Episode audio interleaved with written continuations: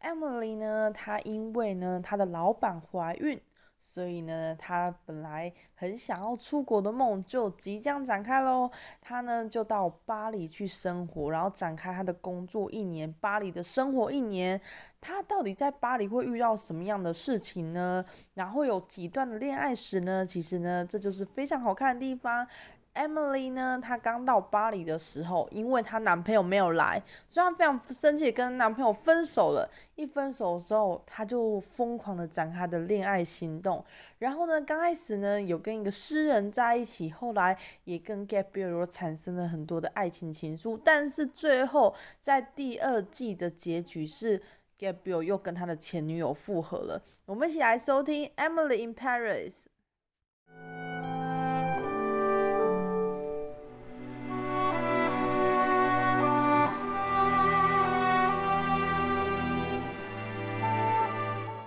欢迎收听童话故事里的真实世界，我是主持人小瑞啦。我们这次要说的是《Emily in Paris》。其实我很久很久没有看美剧了。其实我的美剧呢，还停留在我国中的时候是看。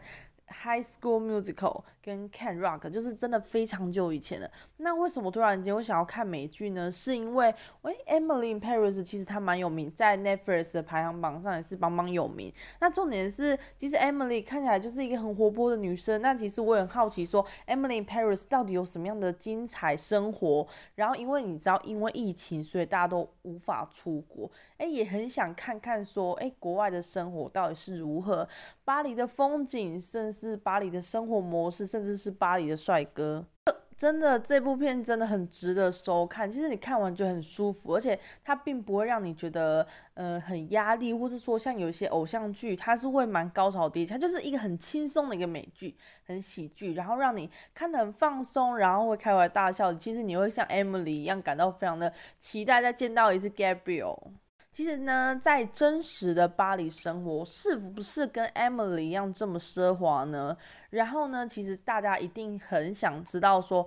在巴黎生活到底有没有像 Emily 这样可以穿得光鲜亮丽，然后每天晚上都有不同的聚会，甚至呢，就是感觉工作时间可以很晚，甚至也是觉得，诶，原来邻居都是帅哥，然后很容易就艳遇。让我们今天慢慢的一个一个来揭晓吧。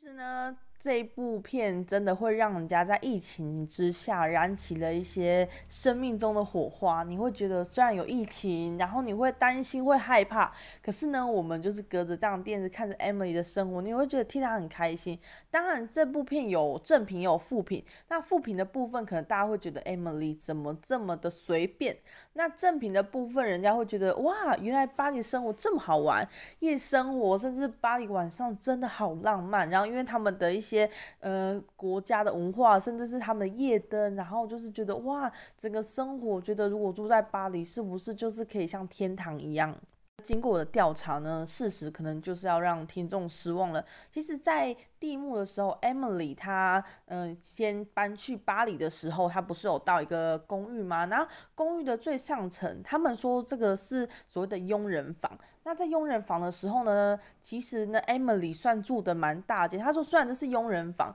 可是它的风景很美。但事实上呢，可能就是说，真实在以前的时候，的确。在楼上两层可能是真的是佣人房，可是没有像 Emily 这么豪华，基本上房间就是非常的小，才四五平左右。重点是，嗯，你的厕所跟厨房可能都是共用状态，可能就是不可能一个房间里面就有。那其实 Emily 在戏里面住的算是非常大间。其实，在很多留学生然后要到英国留学，他们可能都会选择这样子的房型，可是房子可能就房间可能就没有想象中这么美好。甚至我在一些网络上有搜寻到一些资料，是有的在住在可能佣所谓的佣人房，那他。可能是没有办法站得起身的，因为你也知道，国外因为会下雪，他们的屋顶都是斜的，那你可能就是住在阁楼那边，然后阁楼一定是斜的嘛，所以你可能有些地方你可能是用蹲的行走。生活方面就没有像 Emily 真的住的那么好，他们就是有网络上有人说，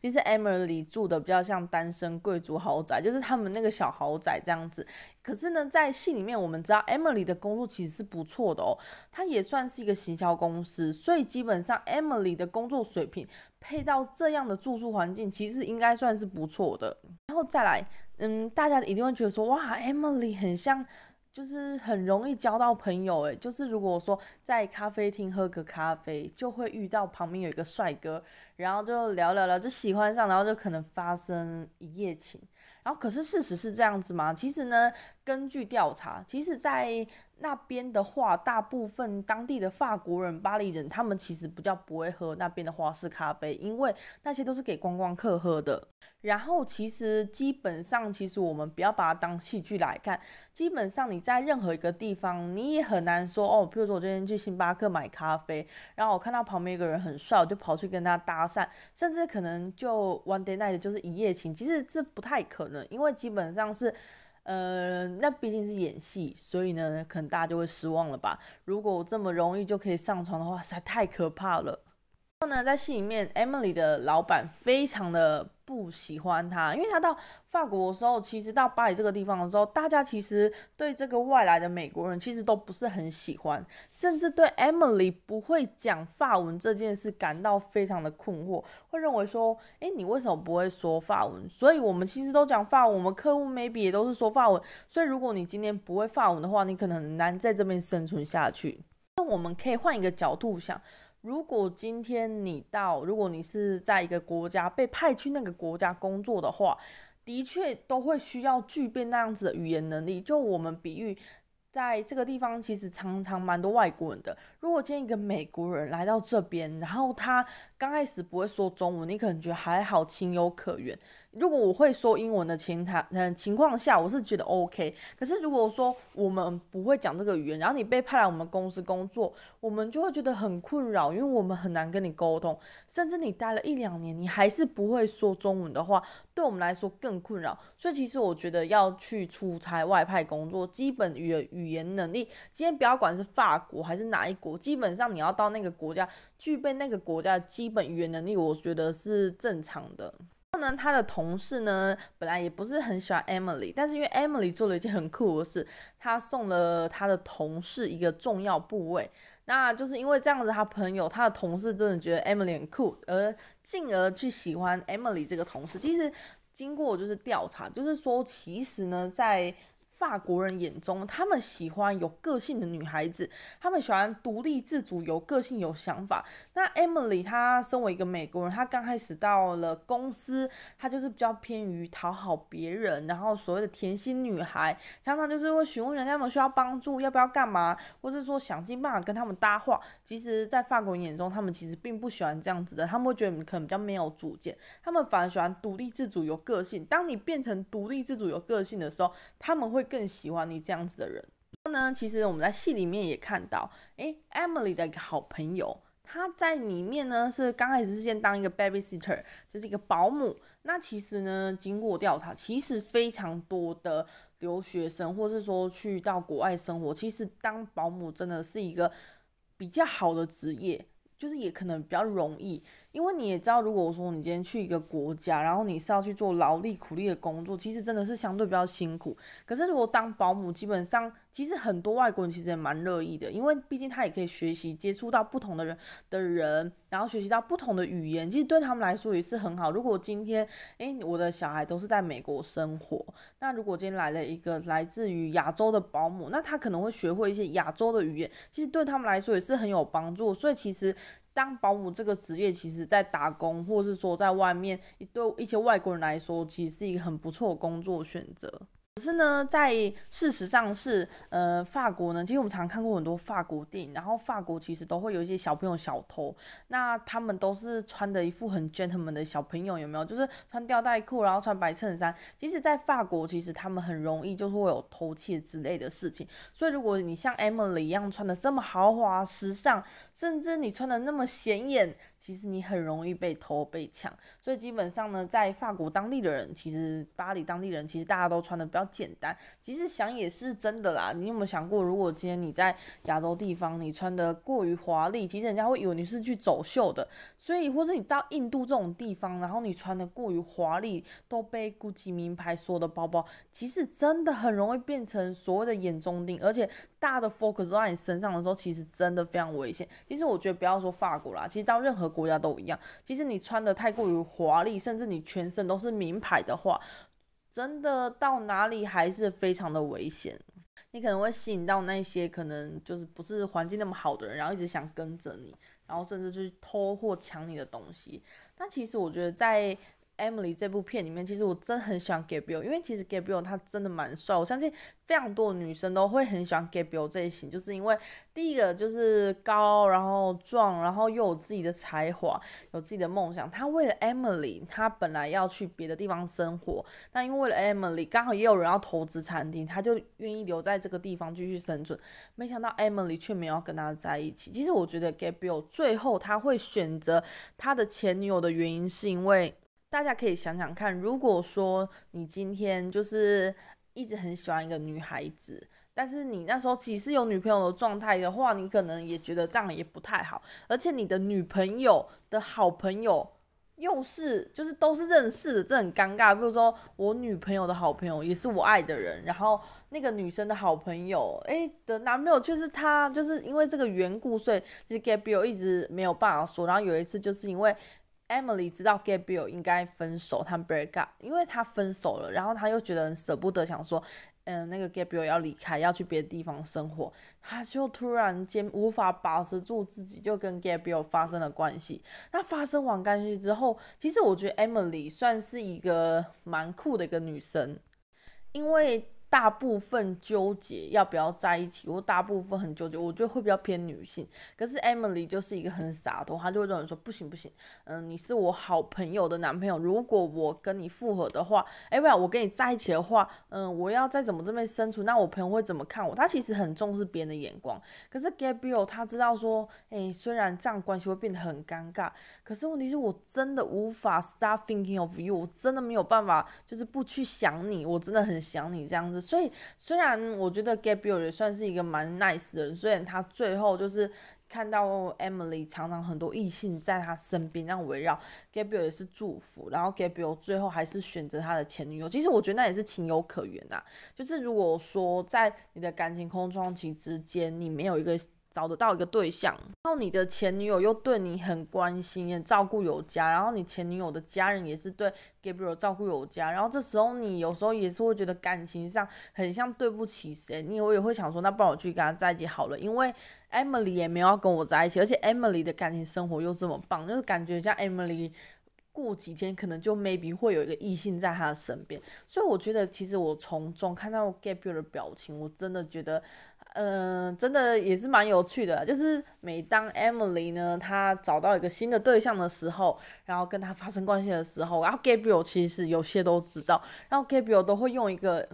很 embarrass，就是很难为情的表情，或是觉得有点 不开心，然后有点怪怪的那种表情，然后就是镜头有特别 take 到他。其实呢，我觉得。真实法国女生这种那么随便吗？或是说很容易，不要说随便，就是说大家有这么冲动一夜情吗？事实上也是没有的，因为其实这就是不要说亚洲，可能说亚洲跟欧洲比起来，可能欧洲会比较开放。可是，如果这样子的关系，其实也是并不常见的。而且在戏里面，Emily 她常常会，她有一次去工作，然后员工跟她说，就是她同事跟她说，不要那么早来上班。其实，在国外，他们巴黎那边工作的时间差不多九点多至十点，那他们其实的工作量非常的大，不会像 Emily 在戏里面感觉他们晚上的夜生活很多，然后工作很像很轻松。其实他们的工作非常的多，非常的辛苦。所以其实基本上呢，它毕竟是一个美剧，